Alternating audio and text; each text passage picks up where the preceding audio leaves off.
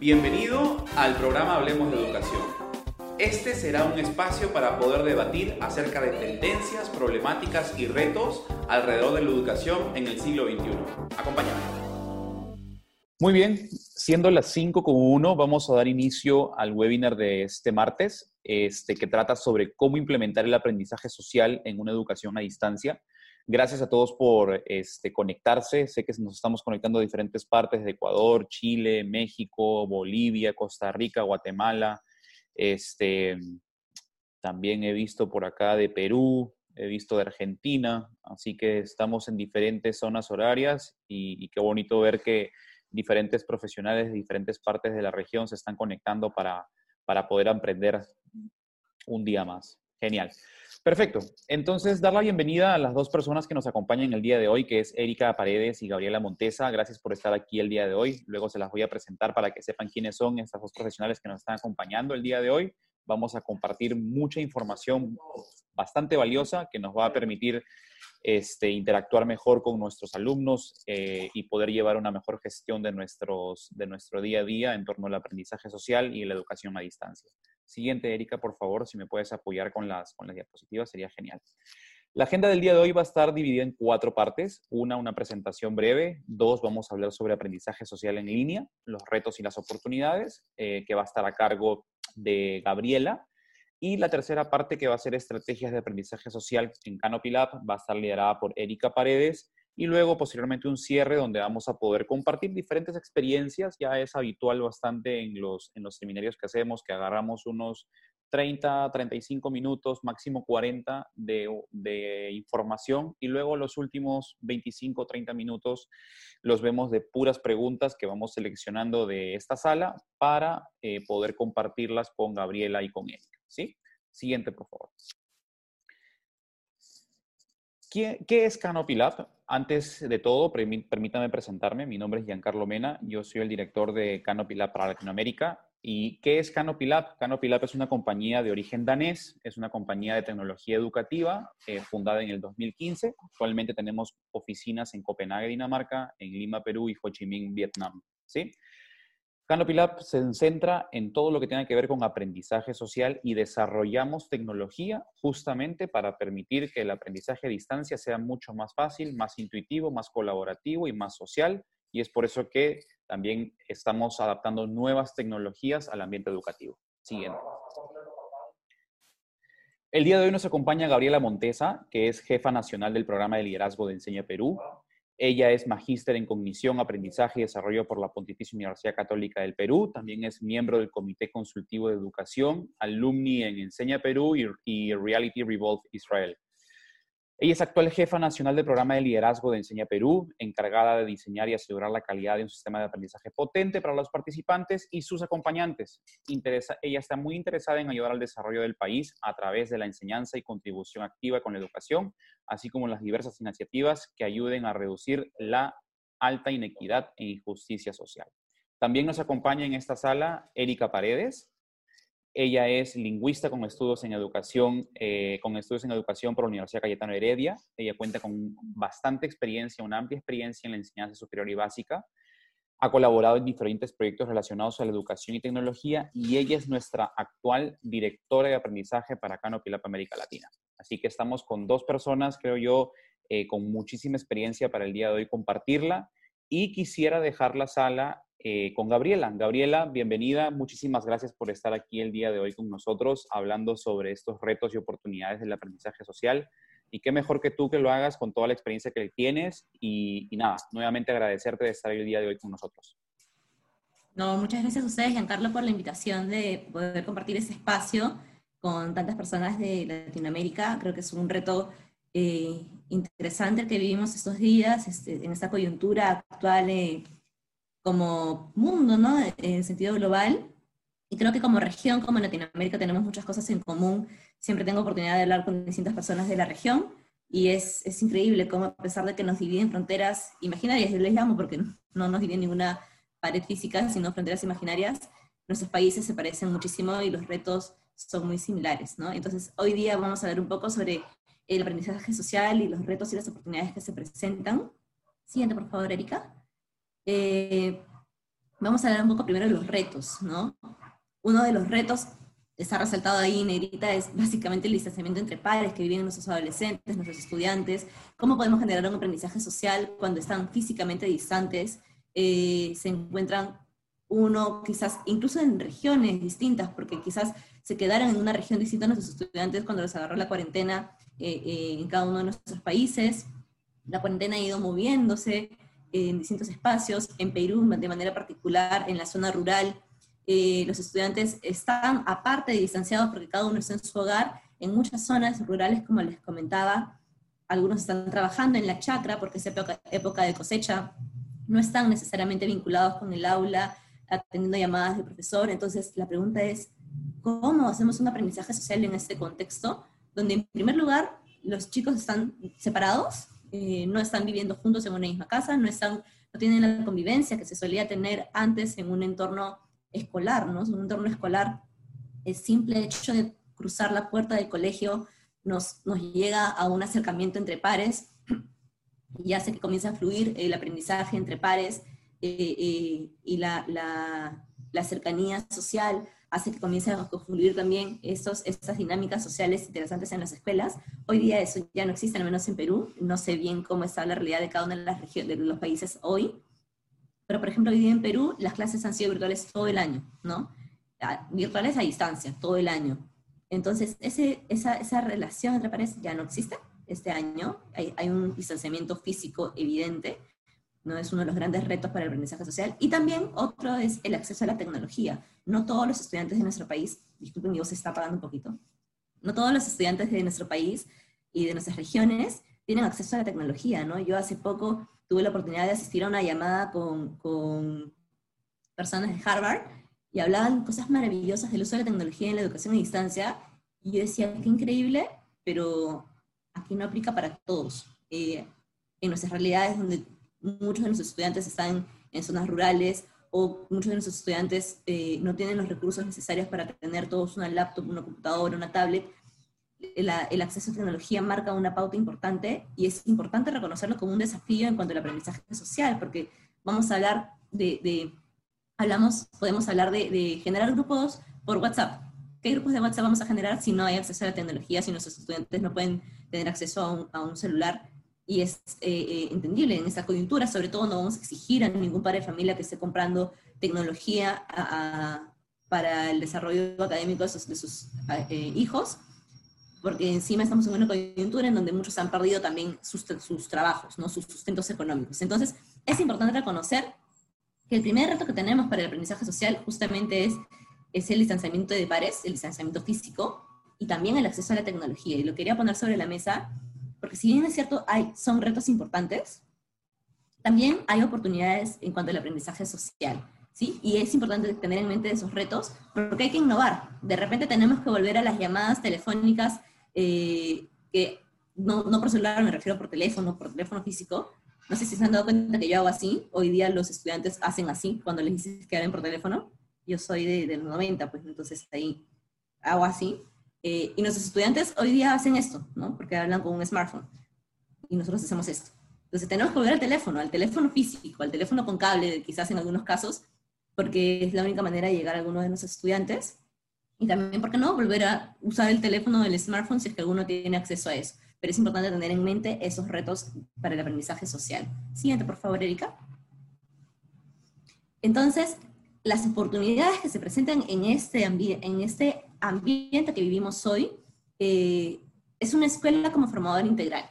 Es una escuela que llega a los hogares, es una escuela que está dentro de los hogares, eh, no gran parte del día, ¿no? A veces hemos pensado eh, que la escuela tiene que estar ocho horas del día en la casa metida ahí con profesores y es muy desgastante para nuestros estudiantes. Eso también es un reto porque los estudiantes se cansan, evidentemente frente a una pantalla tantas horas les hace daño los ojos, eh, necesitan moverse, ellos en clase están que se paran, se sientan, se mueven, caminan, cantan, este, bailan, hacen educación física, hacen una cosa, otra cosa y se están moviendo continuamente.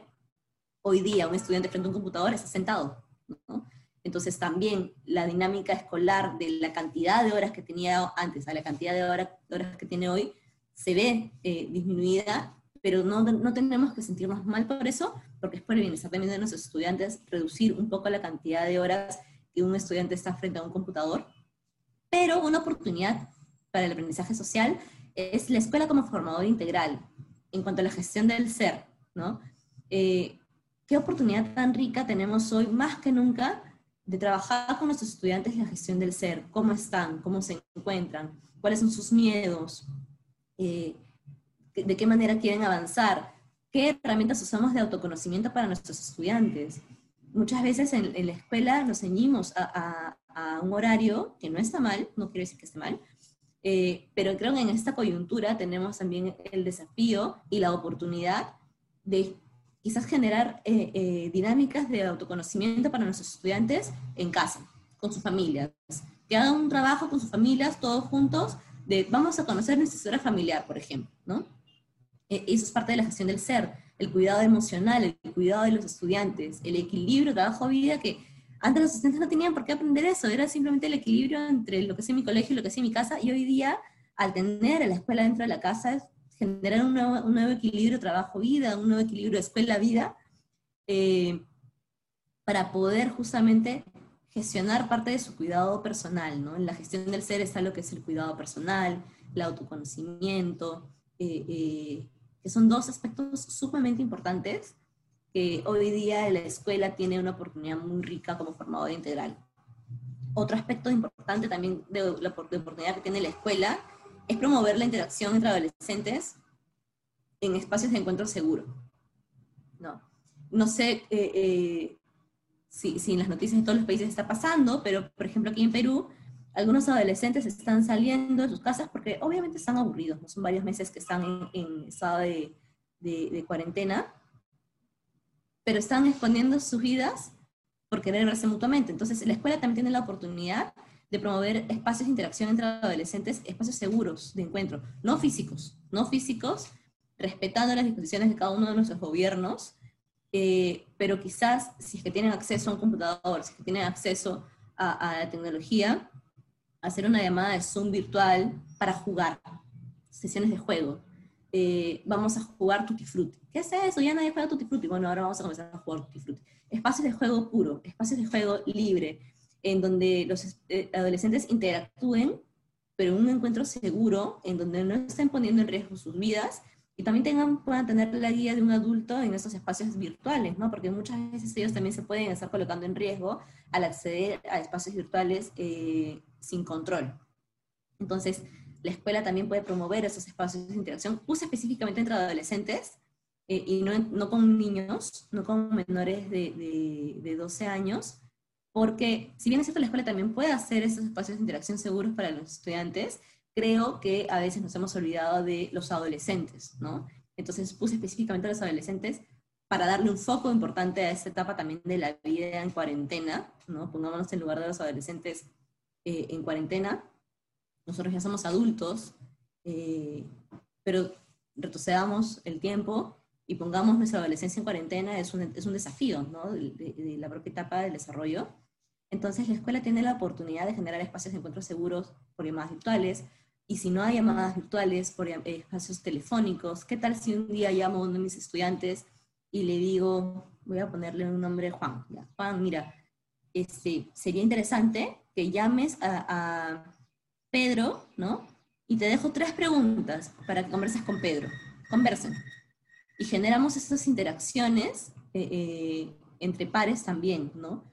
Y si de repente Juan dice, pero yo no hablo con Pedro hace tiempo, yo ya no hablo con Pedro, porque mire toda la cuarentena. Bueno, vamos a comenzar a generar espacios de interacción seguros eh, entre pares, con desafíos, con retos. Siguiente, por favor, Erika.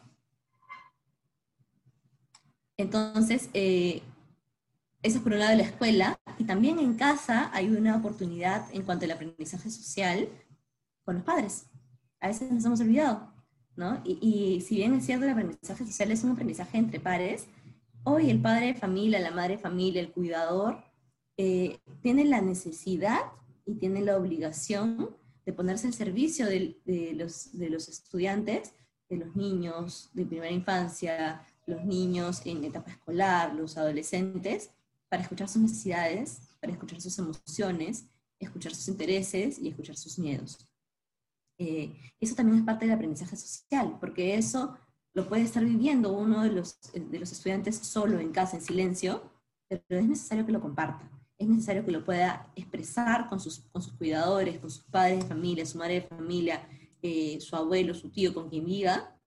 Y eso también les va a permitir finalmente poder conversar entre, entre sus compañeros, ¿no? De repente hablo por teléfono y digo, es, converso con un compañero compañera y le puedo contar, ¿sabes qué? Me siento de esta manera, ¿no? Parte de nuestras emociones también es, es, es parte del vínculo social que hoy se ha perdido un poco, pero no dejemos de que esta, esa pandemia, esa situación, eh, haga que nuestros estudiantes dejen a un lado sus emociones y dejen a un lado el vínculo social que los ata, ¿no? Es importante y relevante, más allá del aprendizaje eh, eh, en temas de comunicación, matemática. Siguiente, por favor, Erika.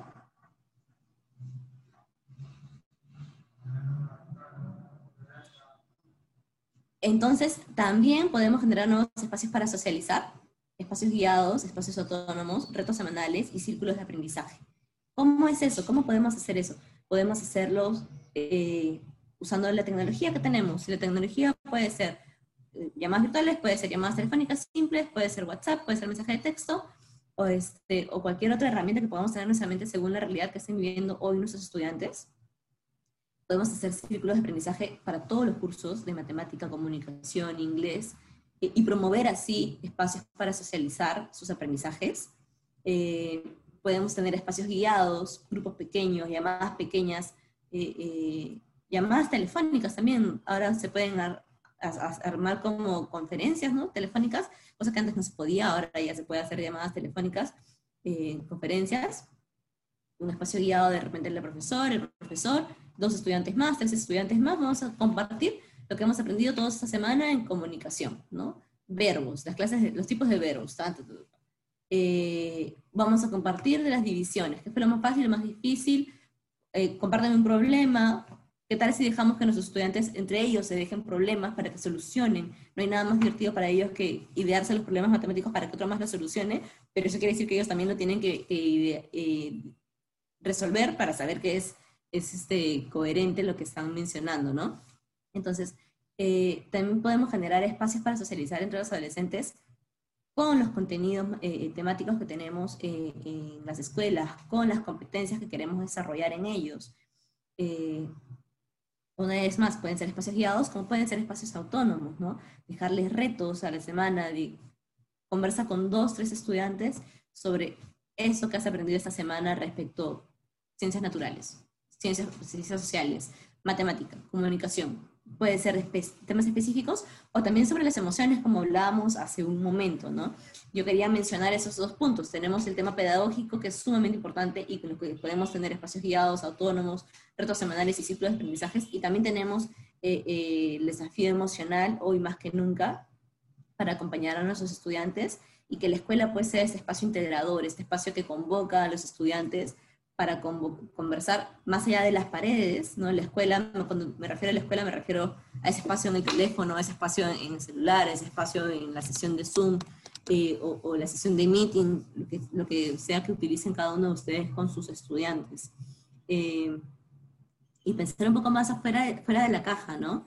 Estoy segura que muchos docentes ya lo están haciendo, eh, están pensando qué manera usar tecnología o qué manera usar la poca tecnología que tenemos, el acceso a Internet o el escaso acceso a Internet que tenemos para, para llegar a nuestros estudiantes, ¿no? Creo que hay bastantes oportunidades. Y también, siguiente, Riquita, creo que me falta una. Ay, no, sí, ahí sí. Y también este, ponernos en contexto nosotros como docentes de darnos el derecho de parar de vez en cuando, ¿no? De explorar con nuestros estudiantes el ámbito pedagógico y el ámbito eh, en cuanto a las competencias que queremos desarrollar con ellos, que es sumamente importante y retador, pero también trabajar con ellos sus emociones. Y eso implica que nosotros como docentes tenemos que trabajar también nosotros con nuestras emociones. Tenemos que, eh, si nos sentimos frustrados porque no podemos comunicarnos con, algún, con uno de nuestros estudiantes por alguna razón, asumir que, bueno, es una parte del proceso, seguramente mañana ya lo podré llamar ¿no? Y si no lo puedo llamar mañana, vuelvo a intentar. Pero que no se sientan ustedes frustrados, porque si bien es cierto, eh, hay diferentes retos en cuanto, eh, en cuanto al ámbito social y cómo interactuar y cómo generar el aprendizaje social, que antes lo hacías rápidamente y no había que ser muy creativo a veces, ¿no? Como ya grupos, aprendizaje social, ahorita todos juntos aprenden, eh, y era como algo que podía fluir en las clases, hoy día hay que ser un poquito más creativo y pensar un poquito más afuera de la caja, pero también tenernos paciencia nosotros como docentes, que muchos también están aprendiendo recién interactuar con las tecnologías. Entonces, nada, quería compartirles muy brevemente los retos y oportunidades que hay de aprendizaje social en esta cuarentena, en esta situación que tenemos. Eh, que promovamos espacios para socializar entre nuestros estudiantes, espacios seguros, espacios guiados. Es importante también que recordemos el cuidado de nuestras, nuestras y nuestros adolescentes, eh, porque también se exponen usando redes sociales, usando eh, WhatsApp, etcétera. Tal vez también tener alguna llamada con ellos sobre el uso de las redes sociales, los peligros de las redes sociales. También es parte importante de, considerar los espacios para socializar, porque quizás con la excusa de, de, de, aprender de otros, pueden estar poniéndose ellos mismos en riesgo, ¿no?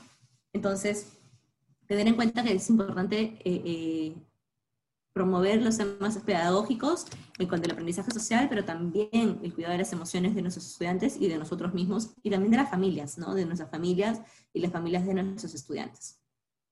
Y también poder generar, antes de, antes de que termine, también poder generar y promover lo que antes quizás conocíamos como escuelas de padres en nuestros colegios, en donde los papás iban y se sentaban ahí obligados o o por decisión propia en un espacio físico, poder generar también escuelas de padres, espacios guiados, no solamente para los estudiantes, sino también para los padres de familia, para que ellos también puedan conversar entre ellos y, y aprender mutuamente de cómo están llevando la situación en casa, ¿no? Eso también creo que es fundamental, la oportunidad del trabajo junto con las familias es clave en este, en este proceso.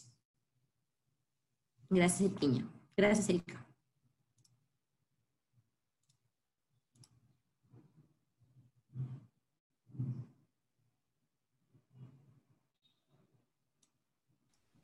Gracias, Gabriela. Muchas gracias a todos. Eh, estoy seguro que los docentes han, han prestado mucha atención a la información que nos has compartido ahora. Y bien, voy a continuar con la segunda parte de este webinar y el tema que estamos tratando es estrategias de aprendizaje social en Canopy Lab. Bueno, en estos momentos los docentes estamos buscando una serie de eh, metodologías, técnicas, recursos, materiales, todo lo que nos sea eh, importante tener en cuenta para poder incentivar y motivar lo que es el aprendizaje social en nuestras clases en línea. Pero la pregunta es, ¿cómo lo hacemos?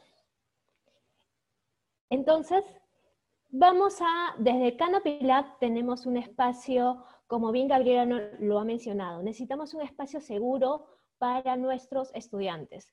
Un espacio seguro donde nosotros podemos controlar de cierta forma, monitorear el aprendizaje de nuestros estudiantes y que no hayan personas, unas terceras personas interactuando y que puedan de alguna forma malograr todo el trabajo que nosotros estamos, eh, estamos trabajando de forma colaborativa con nuestros estudiantes y padres de familia. Entonces, ¿podemos tener un espacio seguro? Claro que sí. A través de Canopy Lab podemos tener un espacio seguro donde nosotros podemos interactuar con ellos y, e incentivar este aprendizaje social.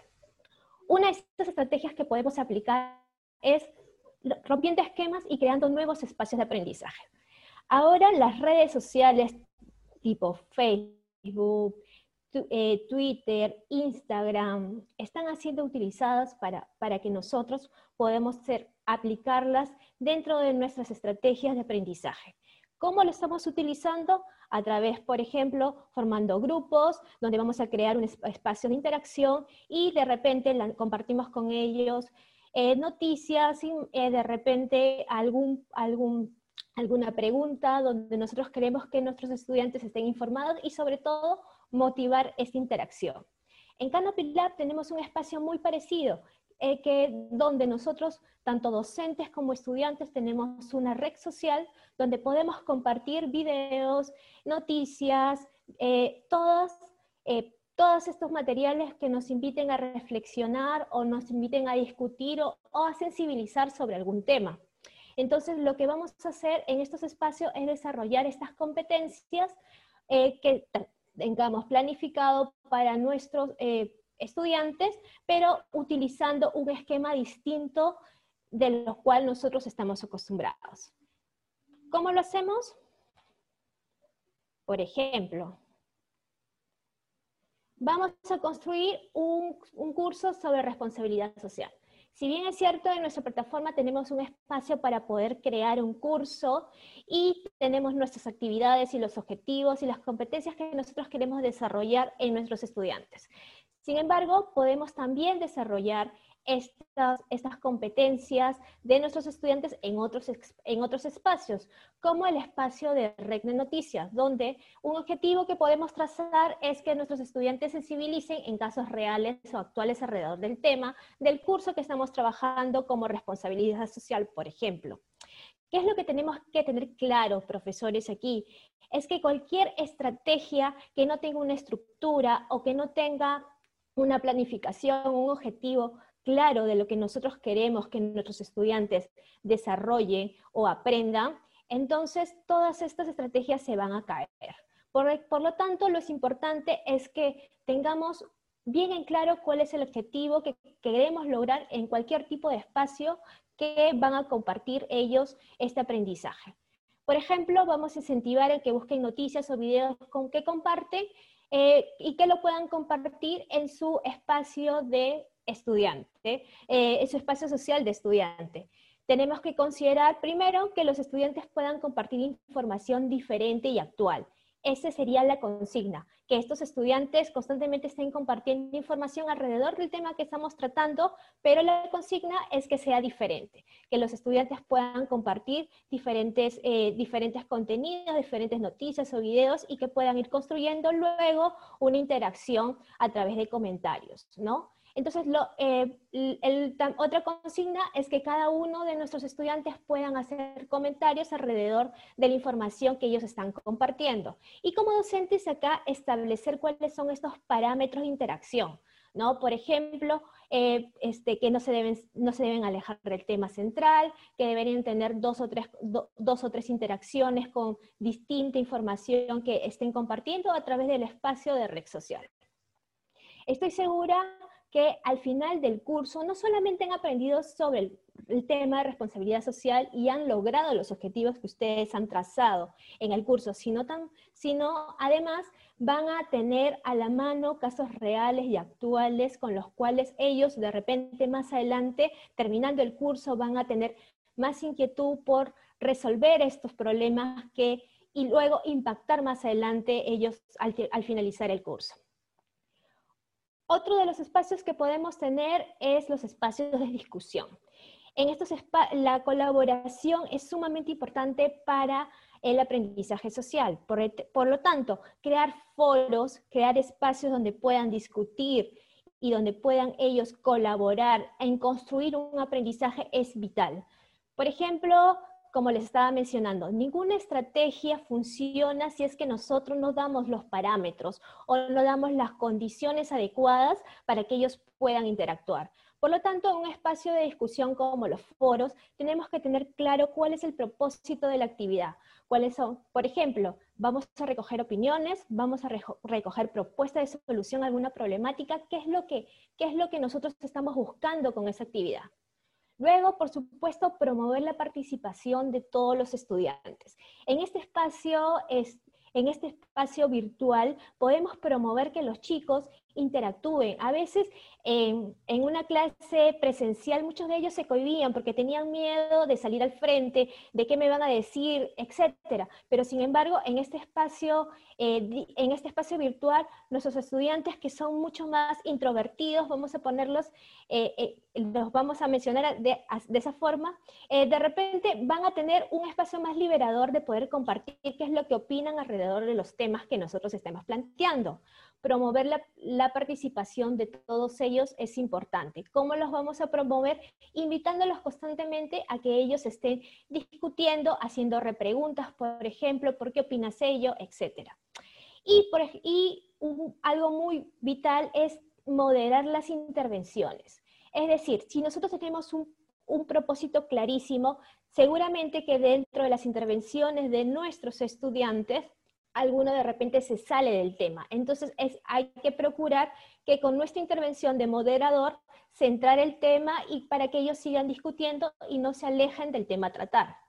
Y por último, tenemos que revisar, finalmente, hacer un resumen, un resumen de todas las interacciones que nuestros estudiantes están, eh, están colaborando en torno al tema central que ustedes han propuesto. Entonces, y por supuesto, a través de este espacio de foro, seguramente tiene un límite de tiempo. Entonces, en este espacio ustedes han tenido una intervención directa.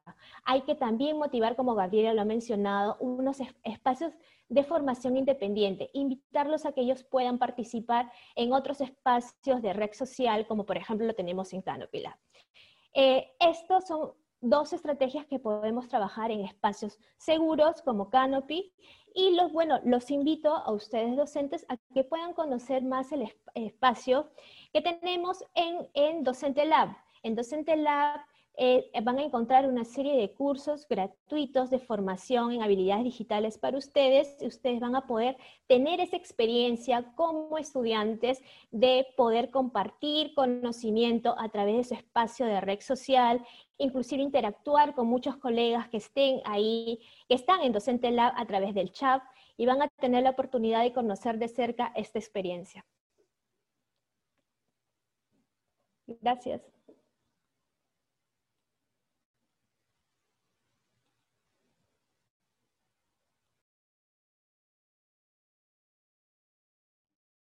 Erika, Gabriela, muchísimas gracias por la información que nos han dado el día de hoy. Em, se está escuchando, ¿cierto? Este, gracias por estar acá también todos ustedes. Ahora vamos a abrir un espacio de preguntas. Creo que estamos en un buen momento, 25 minutos dedicados a, a todas las preguntas que tengamos las personas que estamos aquí en la sala. Voy a ir yo leyendo algunas que ya estén por aquí y, este, y si no, pueden ir haciendo algunas, algunas preguntas de forma muy abierta y yo se las traslado directamente a Erika o a Gabriela. No sé si tengan, señores, eh, señoras, algunas, algunas preguntas y, y, comenzamos. A ver. A ver, veo acá. Muy cierto, concordamos. Gracias por la información. Déjame un segundo para ver si encuentro una pregunta por aquí que se las pueda destinar. Ok, acá tenemos una pregunta. María Irma Sousa Valverde. ¿Esto podemos hacerlo con alumnos de primaria? Para cualquiera de las dos. Gabriela o Erika, quien, quien, desee lo puede tomar. Gabriela, te doy la palabra. Gracias, Eri. Eh, sí, en realidad sí se puede hacer con alumnos de primaria. Eh, el aprendizaje social es muy factible. Eh, depende, justo como conversábamos también, Creo que el principal limitante para, para, promover esos espacios de aprendizaje social en esta coyuntura es el acceso a, a, las telecomunicaciones, ¿no? Y, estaba leyendo un poco también en el chat que en Chile también tienen esa, esa, ese problema, en otros países también.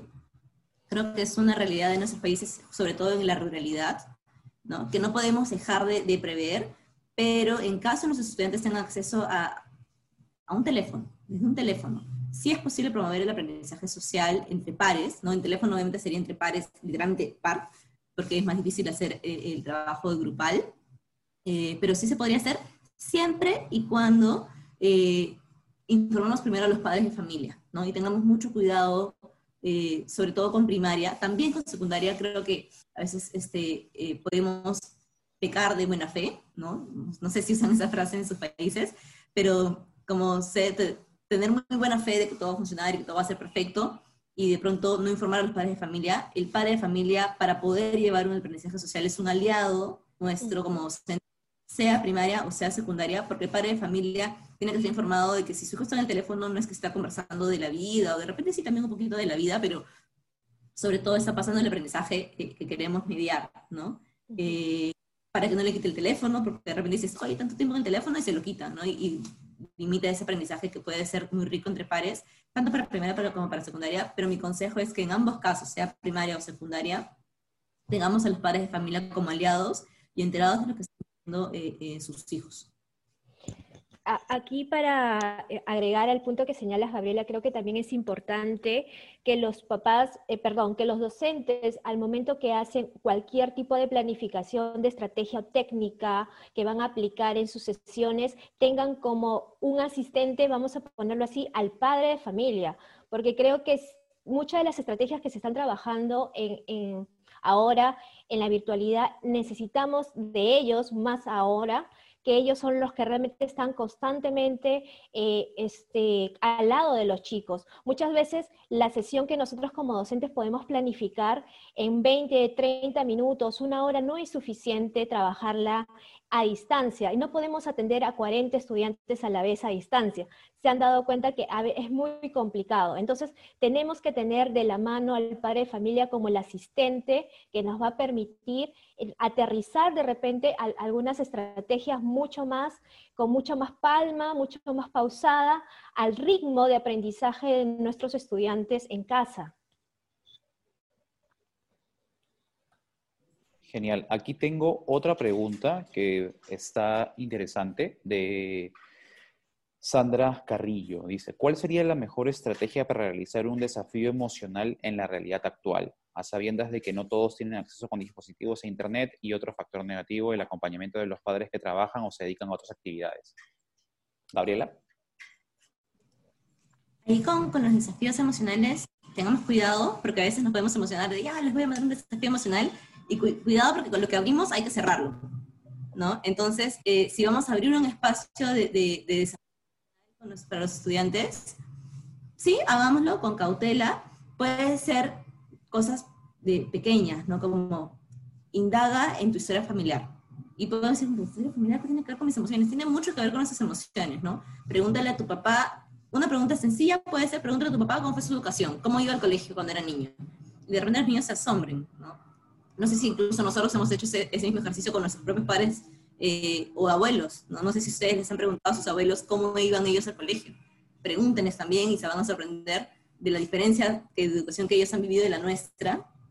Eh, eh, al menos mi abuelo me contaba que él iba a la escuela, por ejemplo, les daban dos horas para almorzar, regresaba a su casa y luego volvía al colegio. Y para mí era como, ¿qué hacían eso? Yo no lo sabía. Entonces, podemos preguntar también a nuestras propias familias eh, eh, cómo era su aprendizaje, ¿no? Cómo era su, propia experiencia escolar.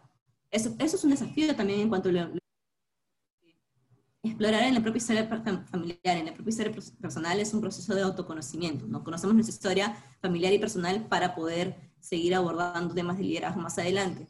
Entonces, por un lado, ¿no? No nos pongamos tampoco tan como piensa en las 10 cosas que odias de tu familia, como, no, porque después no vamos a poder manejar ese tipo de situaciones y, hay que ser muy con lo que abrimos para poder cerrar también. Eh, entonces, yo creo que uno de los primeros desafíos que son muy importantes y que a veces dejamos de lado, y sobre todo en este tiempo que estamos en casa todo el tiempo, puede ser muy rico, es explorar en la propia historia familiar, ¿no? en, historia, en la historia de, de nuestras familias, de nuestros padres, de nuestras madres, o el, o sea, el, o el cuidador que esté a cargo de los estudiantes, ¿no? Y, y con los estudiantes, nuestros estudiantes, unas dos o tres preguntas para conversar con papá, con mamá o con el cuidador que esté a cargo. Creo que esa sería una experiencia rica para comenzar a explorar un poco también eh, eh, en el autoconocimiento, en la gestión del ser, más allá de solamente enfrascarlo en el tema de las emociones. Y de ahí creo que había otra pregunta más, disculpa, Carlos, eran dos preguntas en una, me pareció. Eh, sí, era la, estrategia para realizar el desafío emocional y, este, bueno, el tema de los, del acompañamiento con los padres, ¿no? Porque trabajan y se dedican a otras actividades. Era básicamente cómo, cómo llevar esa estrategia con este desafío, ¿no? Pero creo que ya lo hemos podido resolver bien y hay una pregunta bastante relacionada a ella que sí me gustaría englobarla, que es, una, es sugerencias para motivar a los padres de familia para que no tengan temor de apoyar a sus hijos en los diversos trabajos escolares que están haciendo en sus casas. Esto es de María Estela Santos y sí me gustaría abordarlo para que podamos dar algún tipo de sugerencias. No sé si quieras comenzar tú, Gabriela, para que englobes lo que estabas comentando y luego pueda proceder Erika. Dale, sí, sí, sí, de ahí todo doy pase, Erika. Eh, esa es una buena pregunta. Y cuando pienso en el rol de los padres de familia en estos días, eh, deben estar asustados. ¿no? Comencemos por eso. Entenderlos también, porque cuando uno normalmente piensa en ser mamá, ser papá en la paternidad, en estos días, en este, en este en siglo XXI, piensas, voy a tener mis hijos, ¿no? Y mi hijito a los tres años, cuatro años va a ir a inicial, no al preescolar, y luego va a ir al colegio, entonces yo voy a trabajar. Y se setean unas expectativas de la realidad de la educación que hoy día han cambiado. Yo no creo que ningún papá, eh, o al menos en el Perú, el 99% de padres no creo que haya pensado, voy a tener mis hijos para educarlos en casa, ¿no? Al menos esa realidad que eh, en el Perú haya estado vigente por, años, por años, por años. Ahora, si pensamos en cómo era la educación en 1800, 1900, en ese momento los padres de familia tenían en su que cuando tenían hijos iban a tener una educación en casa. Entonces, ya desde el momento de planificar su paternidad estaban pensando de que sus hijos iban a tener una educación en casa hoy día nuestros padres se encuentran en una realidad que no tenían pensado. Entonces, tengamos paciencia con nuestros padres de familia. Deben estar asustados, no lo planificaron así nunca, no saben cómo hacerlo, no tienen por qué saber. Es como, yo no soy ingeniera y es como que a mí me digan de un día para otro, mira, ¿sabes qué? Ya no, ya no hay ingenieros en el mundo, hazte un avión, me desmayo, me caigo, no, sé, no sé cómo se hace. Entonces, hay que tener paciencia con nuestros padres de familia, reconocer que están asustados, reconocer que no saben cómo hacerlo, reconocer que, que están haciendo su mejor esfuerzo también, eh, porque una cosa es tener a tu hijo en el día a día para compartir vivencias y otra cosa es enseñarle a su madre a rezar, a multiplicar y dividir y te das cuenta y dices, yo no sé enseñar, no, no, no necesariamente se han formado para eso. Entonces, primero, seamos empáticos con ellos y conversemos con ellos sobre esas emociones que ellos también están sintiendo. Creo que cuando exploremos con los padres de familia las emociones que están sintiendo a través de esa experiencia, les digamos, está bien que estés asustado, está bien que no sepas cómo hacerlo, estoy aquí para apoyar, estamos aquí para trabajar juntos, los padres también van a comenzar a motivarse más para apoyar a sus hijos. Una forma de defenderse a sí mismo y de no mostrar lo que uno no sabe es no hacerlo. Entonces, para no mostrar que no sé enseñar, mejor no lo hago. Entonces, vamos a esa barrera poniéndonos al servicio también de nuestros padres de familia para ayudarlos a transitar este proceso que tiene miedos, angustias, cambios de expectativa y que a veces es muy fácil juzgarlos, ¿no? Porque como, ay, mira, papá no sabe ser papá. No, sí sabe ser papá, pero no sabe enseñar. que es, pensamos que es lo mismo, pero no son cosas distintas, ¿no? Entonces, no hay que juzgarlos, hay que ser muy empáticos con ellos, hay que escucharlos también cómo se están sintiendo y ponerlos al servicio de ellos para ser sus aliados también en casa, ¿no? Ellos son nuestros aliados también.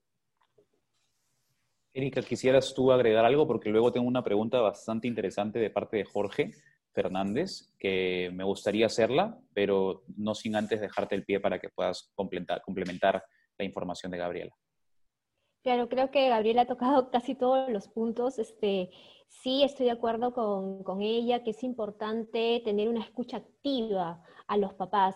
Eh, siempre nosotros este, tenemos a nuestro actor principal, que son nuestros docentes, pero en este caso, eh, perdón, los, nuestros estudiantes, pero nuestros estudiantes no, no, no van a caminar en este proceso de aprendizaje si es que no está su papá a su costado. Y entonces es importante que nosotros tenemos una escucha activa, abrir canales de comunicación para poder eh, conocer cuáles son esos temores que Gabriel está mencionando y cómo en conjunto poder trabajarlos y llegar pues al objetivo, que al final ambos queremos que nuestros niños aprendan. Entonces, eso es lo importante, abrir esos canales de comunicación. Y algo que quería mencionar de la pregunta anterior es que eh, con respecto al trabajo de emociones, los invito a que puedan buscar recursos. UNESCO eh, lanzó hace poco información de cómo trabajar emociones en el aula. Entonces, es, por ahí les doy ese dato, busquen esos recursos, están muy amigables, eh, trabajan los tres niveles, el nivel de inicial, sobre todo el nivel de de primaria y secundaria. Entonces puedan revisar esos niveles, seguramente les va a poder ayudar y aterrizar algunas ideas en sus clases. Genial, Erika. Entonces voy a canalizar la pregunta para ti en estos momentos, que es de Jorge Fernández. ¿Cómo mantener la motivación en los estudiantes que no tienen los mismos recursos tecnológicos ni económicos que sus compañeros o no cuentan con el apoyo de sus padres para que no deserten del sistema? Creo que es una pregunta bastante interesante y me gustaría que la abordes tú primero, Eri, para que luego Gabriela la pueda complementar.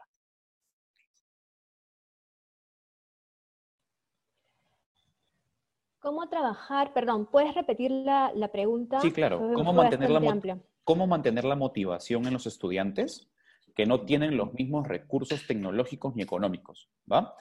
y que aparte de ello no cuentan con el apoyo de sus padres y la idea es que no deserten del sistema educativo. Bueno, sí, es una pregunta bastante amplia.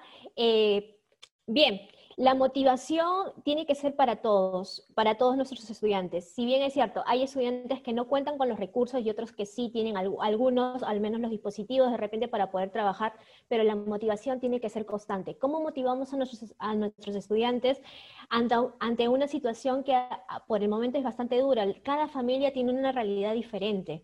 Entonces, la motivación que tenemos que tener en cuenta es primero, es cómo nosotros como docentes nos acercamos a ellos y conocemos qué es lo que está pasando. Cada familia tiene sus propios retos, no sabemos. Papá de repente está trabajando por un, tiempo y luego perdió el trabajo, han perdido algún familiar, en otros, en otros casos otra realidad. Entonces, ¿Cómo llegamos a nuestros estudiantes? La motivación no solo es trabajar con un grupo, tenemos que trabajar de forma individual también.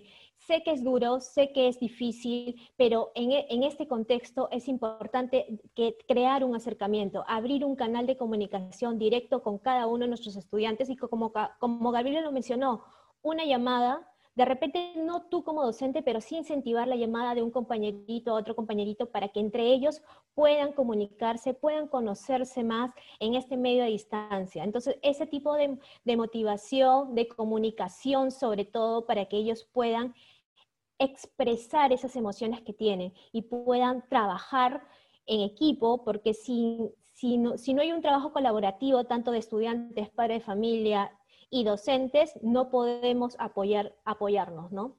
Ahora, con respecto a los padres, sé que los padres también están, igual que nosotros, están afrontando varios retos. ¿Cómo trabajar con ellos la motivación? Creo que ningún padre estaría, este, eh, se alejaría del objetivo principal que es estar, que sus hijos estén bien.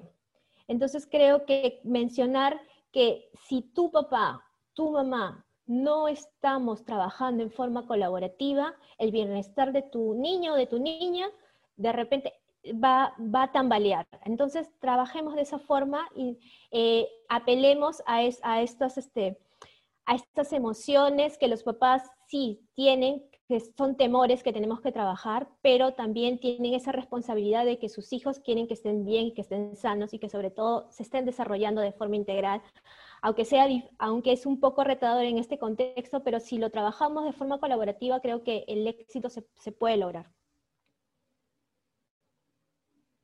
Genial. Gabriela, ¿quisieras complementar con algo a esa pregunta de, los desafíos y el tema de, la diferencia en términos de acceso a la tecnología y términos económicos? Creo que en términos de acceso a tecnología hay que ser más creativos con los estudiantes que tienen menos acceso a tecnología. Eh, aquí, por ejemplo, eh, para zonas rurales, muchos docentes están utilizando eh, lo que es la formación asincrónica, entonces están conversando con los estudiantes quizás, es muy difícil, realmente es muy difícil, conversando con los estudiantes quizás por teléfono, una media hora, una hora, un lunes, y en esa hora, media hora, exploran lo que trabajaron, dejan nuevos desafíos para que trabajen martes y miércoles, y vuelvan a conversar con ellos quizás el jueves, o quizás el miércoles en la tarde, es difícil, hay que asumir que va a ser más complejo, hay que ser más creativos, hay que ser más, eh, hay que mantenerlo simple. A veces queremos hacer como una gran sesión, qué bonito, ojalá que pronto podamos hacerlo otra vez, pero para nuestros estudiantes que hoy día tienen menos acceso a tecnología, hay que mantener simple el cómo. El contenido puede ser el mismo, hay que tener altas expectativas de nuestros estudiantes siempre, tengan acceso a tecnología o no, pero hay que mantener simple el cómo, cómo hacemos llegar esta información a nuestros estudiantes, ¿no?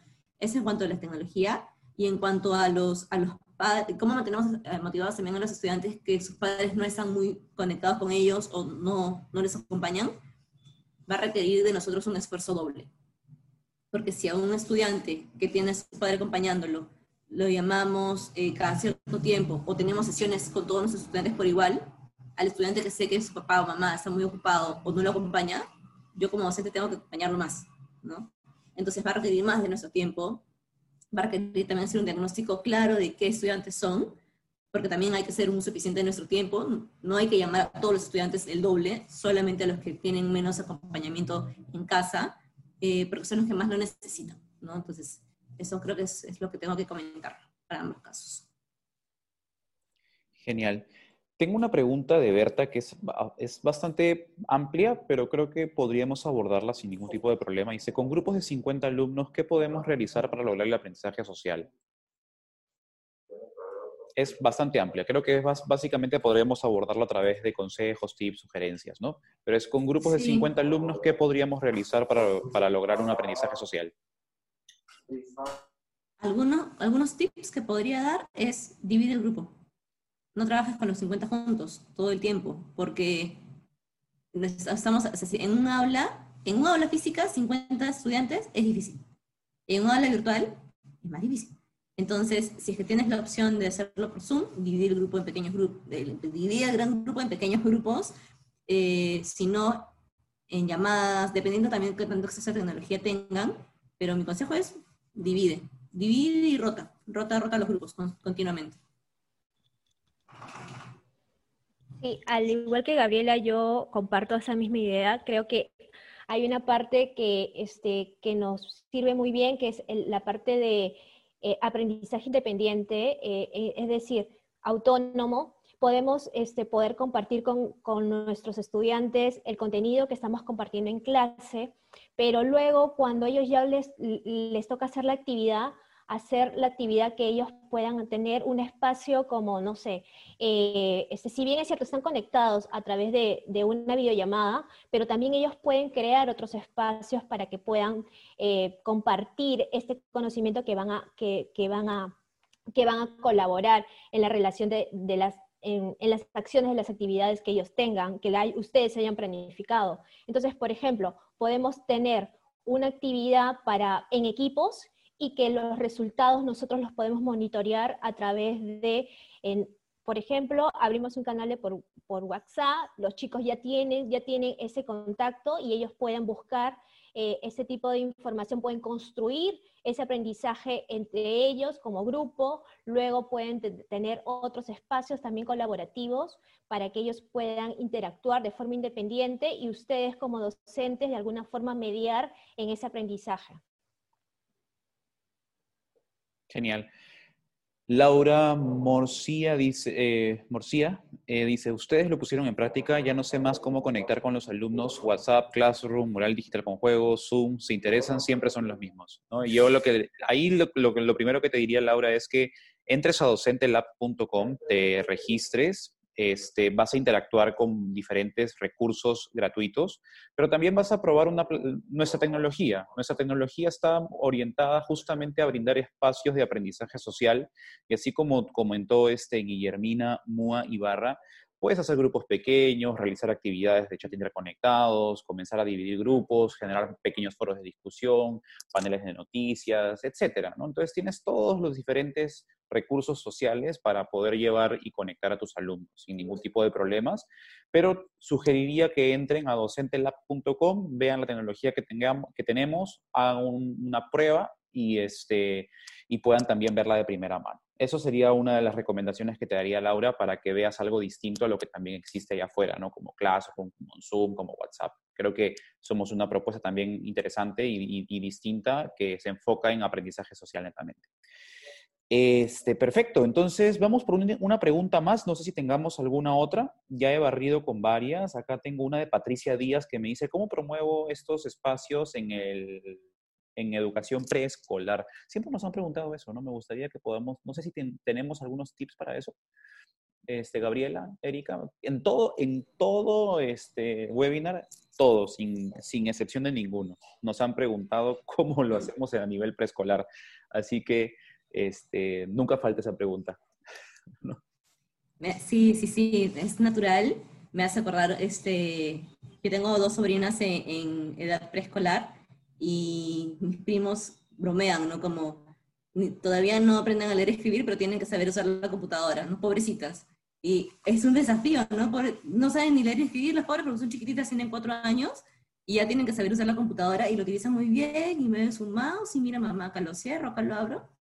Eh, creo que se puede comenzar a promover, ¿no? Pero yo creo, mi consejo ahí particular es que promovamos más eh, el aprendizaje con papá y mamá. Porque no sé si les ha pasado a ustedes cuando intentan promover la llamada telefónica con en dos niños pequeños de cuatro años, chiquititos. Es como, hola, hola, ¿cómo estás? Bien, ¿y tú? Bien, también. Todavía no elaboran grandes historias. A partir de los cinco años ya comienzan a elaborar más, más historias más grandes y contarse su día, etcétera, ¿no? No, no, va, no, no, va a durar muchos minutos. ¿no? Si nosotros tenemos la expectativa de una llamada de 40 minutos, no va a pasar en edad preescolar. Se aburre rápido, es natural. Entonces, también tengamos eso en cuenta, ¿no? la, la, cantidad de tiempo que tiene de atención un niño de edad preescolar es menor, y sobre todo si es que por teléfono o por Zoom es diferente. Entonces, tengamos sesiones muy pequeñitas y aprovechemos también eh, eh, para promover el aprendizaje con papá, con mamá, las reflexiones y conversaciones con papá, mamá no tengamos miedo a, preguntarle a los padres para que trabajen con sus hijos en edad preescolar. Intentemos, vayamos piloteando, vayamos probando qué funciona con cada uno de nuestros estudiantes, porque puede ser que con uno funcione una llamada de Zoom para conversar con otro compañerito de 5 o 10 minutos, y puede ser que con el otro no, porque se está a jugar pues, a otro costado y dices, no funciona para ninguno, y no es que no funcione para ninguno, pero para él específicamente no funcionó. Entonces probemos, probemos pequeñas cosas, a ver qué cosa funciona con cada uno de nuestros estudiantes en edad preescolar entendiendo también la que hay en esa edad, ¿no? Disculpa, que entendiendo la diversidad de, esa edad, ¿no? Última pregunta de la tarde, a ver, Erika, si nos puedes apoyar con esta. ¿Qué hacer con los docentes que están desmotivados? bueno, es una gran pregunta. La, motivación, sí, eso es verdad. Este, creo que no solo los docentes, estamos viviendo una realidad bastante eh, retadora, vamos a ponerlo. Creo que todos en este nivel nos encontramos, este, vamos a decir, bajoneados, tensos, eh, porque no sabemos qué nos espera, ¿no? Eh, los profesores desmotivados, este, Entiendo que la desmotivación que ellos pueden tener ahorita es porque sienten, me imagino, una gran carga y una gran responsabilidad, no solo con sus estudiantes, sino que ahora también es el trabajo con papá y mamá, que también tiene una desmotivación y luego yo motivo a mi papá, motivo a mi estudiante y ¿quién me motiva? Entonces, ¿quién me motiva a mí? ¿Quién está pendiente de mí como docente? El director, mi coordinador. Ahí creo que las personas indicadas es el que está a tu costado, tu compañero docente. Entre nosotros, si no motivamos, si no abrimos canales de comunicación para poder expresar esas emociones que están ahorita rondándonos como docentes, nadie más nos va a entender que un propio, que un colega. Entonces, buscar esa motivación entre pares, entre nosotros, ¿qué es, lo que te, qué, por qué estás desmotivado? ¿Qué es lo que está pasando? ¿Cómo podemos nosotros como docentes colaborar en, colaborar en que nuestras emociones estén estables ante esta situación?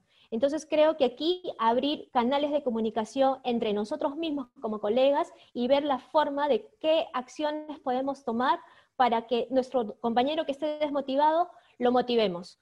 ¿Qué hacemos nosotros? Porque en algún momento nosotros también vamos a caer, no somos de piedra, así que esa desmotivación en algún momento va a llegar también para nosotros. Yo puedo ser muy pilas, muy enérgica y todo, pero en algún momento caemos. Entonces, creo que es, momento de que eh, el docente también se preocupe por, por uno, por uno mismo, que creo que si un docente, uno, no está bien de salud, no está motivado, no esperes que tus estudiantes estén motivados y estén enganchados con la clase que tú estás dando. Creo que si tú estás bien, todo lo que va a venir después, todo lo que tú vas a querer impactar, en algún momento vas a llegar a los resultados. Entonces, es importante que entre nosotros podamos tener ese punto de motivación y contacto. Gabriela, últimas palabras de tu parte, que creo que esto es una, una pregunta bastante clave para ti. Y este, ¿cuáles serían tus palabras? ¿Cómo, podría, cómo podemos este, motivar a estos docentes, a, a todos nosotros que estamos en esa, en esa labor? Creo que tenemos un poquito de paciencia también, ¿no? Como dice Erika, a todos nos va a pasar que en algún momento vamos a ver por la ventana y vamos a decir, ¿cómo extraño salir a la calle? Y de pronto es un día gris, que haya sol, ¿no? Eh, tenernos un poquito de paciencia todos, pero buscar, buscar personas para conversar, ponernos al servicio de otros docentes, de nuestros pares. De repente, a veces una opción es pedir ayuda, pero si soy tan hundido porque me siento tan mal y me siento tan avergonzado por sentirme mal eh, y no pido ayuda, qué bueno sería que venga otro docente y me diga, oye Gabriela, ¿qué tal el día? ¿Cómo te sientes? ¿No? Y pues, que se ponga al servicio para conversar. Creo que podemos hacer una cadena, una cadena muy, muy rica de, de conversaciones entre pares, como mencionaba Erika, pero también creo que es importante que, que, y que a veces no lo mencionamos mucho, que cada profesor tenga un mentor ¿no? Que puede ser otro profesor, que puede ser otro profesor de mismo colegio o de otro colegio, o que puede ser alguien que no está en aula, que está en el sector de educación eh, y que puede ayudar a darle otra mirada. Eh, que cada uno pueda buscar un mentor, creo que es bien importante. Que nos tengamos un poco de paciencia cada uno de nosotros, ¿no? Eh, están haciendo un buen trabajo.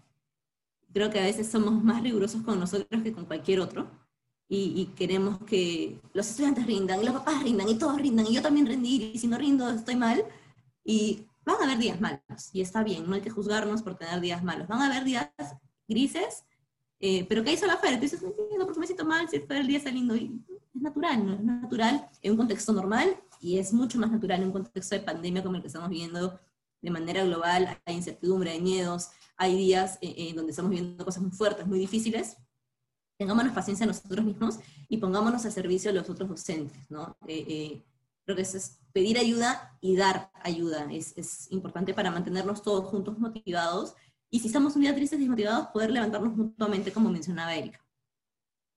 Pero están haciendo un buen trabajo, entonces eh, también felicitarse mutuamente o felicitarse a sí mismos por los pequeños grandes logros que están teniendo, es importante. Sí, totalmente, ¿no? Felicitar la labor docente porque ser docente en, estas, en estos tiempos es todo un reto. Creo que nadie se esperó trabajar, ser, ser estudiante, ser profesor, ser papá, ser mamá, ser ingeniero, ser administrador, ser contador, ser lo que sea en una época de, pandemia y creo que lo, importante con el ser humano es que somos seres de, de, adaptación, ¿no? Nos, nos, adaptamos muy rápido a las circunstancias y, y nada, por parte de Canopy Lab y de todo nuestro equipo dar mucha, este, mucho agradecimiento por la labor que están haciendo. Creo que la están haciendo excelente. No, no, no, hay, una, no hay una escala en la cual podríamos decir bien, mal. No, creo que estamos este, todos haciendo lo que, lo que podemos hacer, cada quien adaptándose a la mejor forma con las circunstancias y, y también con el entorno que lo rodea, ¿no? Porque hemos visto en los comentarios que no todos los... Este, los alumnos, no todos los padres de familia, no todas las instituciones educativas tienen este, las, mismas, este, las mismas posibilidades. Así que eso es bastante importante y, darles ese, ese, ese, esa voz de aliento, esa voz de, de, ir hacia adelante, porque la verdad si no fuera por ustedes, el sistema educativo no avanza. Si no fuera por porque un profesor el día eh, de hoy en la mañana, hoy día martes primero de septiembre, se levantó y dijo, bueno, vamos a darle otra vez más, este, no, no, no, no, no podríamos seguir. ¿no? Pueden haber días en los cuales eh, se me cayó el Zoom, que no entró el Meet, que el Google, el, el, WhatsApp no funcionó, que sí funcionó, que el bullying, que lo que sea, que no tengo que actualizarme pero ahí está, no ser resilientes en el camino. Así que nada, bastante, bastante, bastante apoyo y justamente estamos para eso, por eso que estamos creando comunidades, lazos, puentes, no solamente eh, ahorita donde estamos con base en Latinoamérica, que es en Lima, Perú, sino en los diferentes países a través de este Docente Lab, que, que es esa plataforma que dijimos, ¿cómo podemos apoyar a los docentes? ¿Cómo podemos inyectar esa motivación? ¿Cómo podemos inyectar conocimiento? ¿Cómo podemos formar una comunidad que podamos enriquecernos de las diferentes prácticas, experiencias, anécdotas y que podamos aprender cada uno de nosotros ¿no? en un ambiente colaborativo. Y por eso lanzamos esta plataforma específicamente para docentes y totalmente abierta. Así que les sugiero que se unan para comenzar a conversar y tener más, este, más interacción de forma más continua. Igual todos los días martes de cada, cada dos semanas, perdón, cada, cada martes de cada dos semanas, ¿no? Este, hacemos un webinar como el que estamos ahorita Este, los invitamos cordialmente a que se unan a cada uno de ellos, son totalmente gratuitos. Y también me gustaría aprovechar estos últimos minutos que nos hemos pasado, unos cinco, agradecer a Gabriela eh, Montesa por brindarnos su tiempo el día de hoy muy amablemente. Muchísimas gracias. Te mando un, un aplauso virtual por aquí. Y, este, y, estoy muy seguro que todos los de acá presentes, las, personas presentes, hemos aprendido mucho de ti. Erika, siempre agradecerte también este, por, por, toda la trayectoria que tienes, por la experiencia, por la confianza también depositada en todos los años que llevamos trabajando y, este, y, también no por seguir adelante y apoyar al proyecto y avanzar. Y mira, empezamos hace, hace unos años con algo pequeño y ahora estamos en muchas partes del mundo eh, brindando conocimiento y brindando apoyo a diferentes, a diferentes profesionales. Para terminar, me gustaría que los que estamos aquí presentes nos dejen en el chat temas que les gustaría tener para los próximos webinars, para los próximos seminarios. Nosotros como equipo tenemos un equipo grande, más de 34 personas en estos momentos, y siempre estamos pensando cuáles son los mejores temas, pero hemos llegado a la conclusión que los mejores temas nos los dan ustedes. Así que este, les pediría por favor que, que este, nos dejen en el chat temas que les gustaría este, tener en los, próximos, este, en los próximos seminarios y nosotros nos vamos a encargar de conseguirles los mejores profesionales en esos temas, así como Gabriela, para que nos puedan brindar sus experiencias. ¿Sí? Eh, sin antes, eh, bueno, sin, sin, otro particular, creo yo estamos listos. Gracias por su tiempo, no quiero quitarles más. Gracias. Eh, sé que tenemos una jornada grande de trabajo durante todo el día. Hemos separado este espacio para nutrirnos de información. Y muchísimas gracias. Eh, vamos a leer los comentarios de acá, vamos a guardarlos, no se preocupen, y vamos a con ellos generar nuevos seminarios para ustedes y nuevos cursos que podemos sumar en Docente Lab. Muchísimas gracias a todos y que tengan una feliz tarde. Gracias, gracias por acompañarnos. Hasta luego, chao, chao. gracias. Gracias. Gracias, Gabriela, muchísimas gracias por, por, por estar hoy día.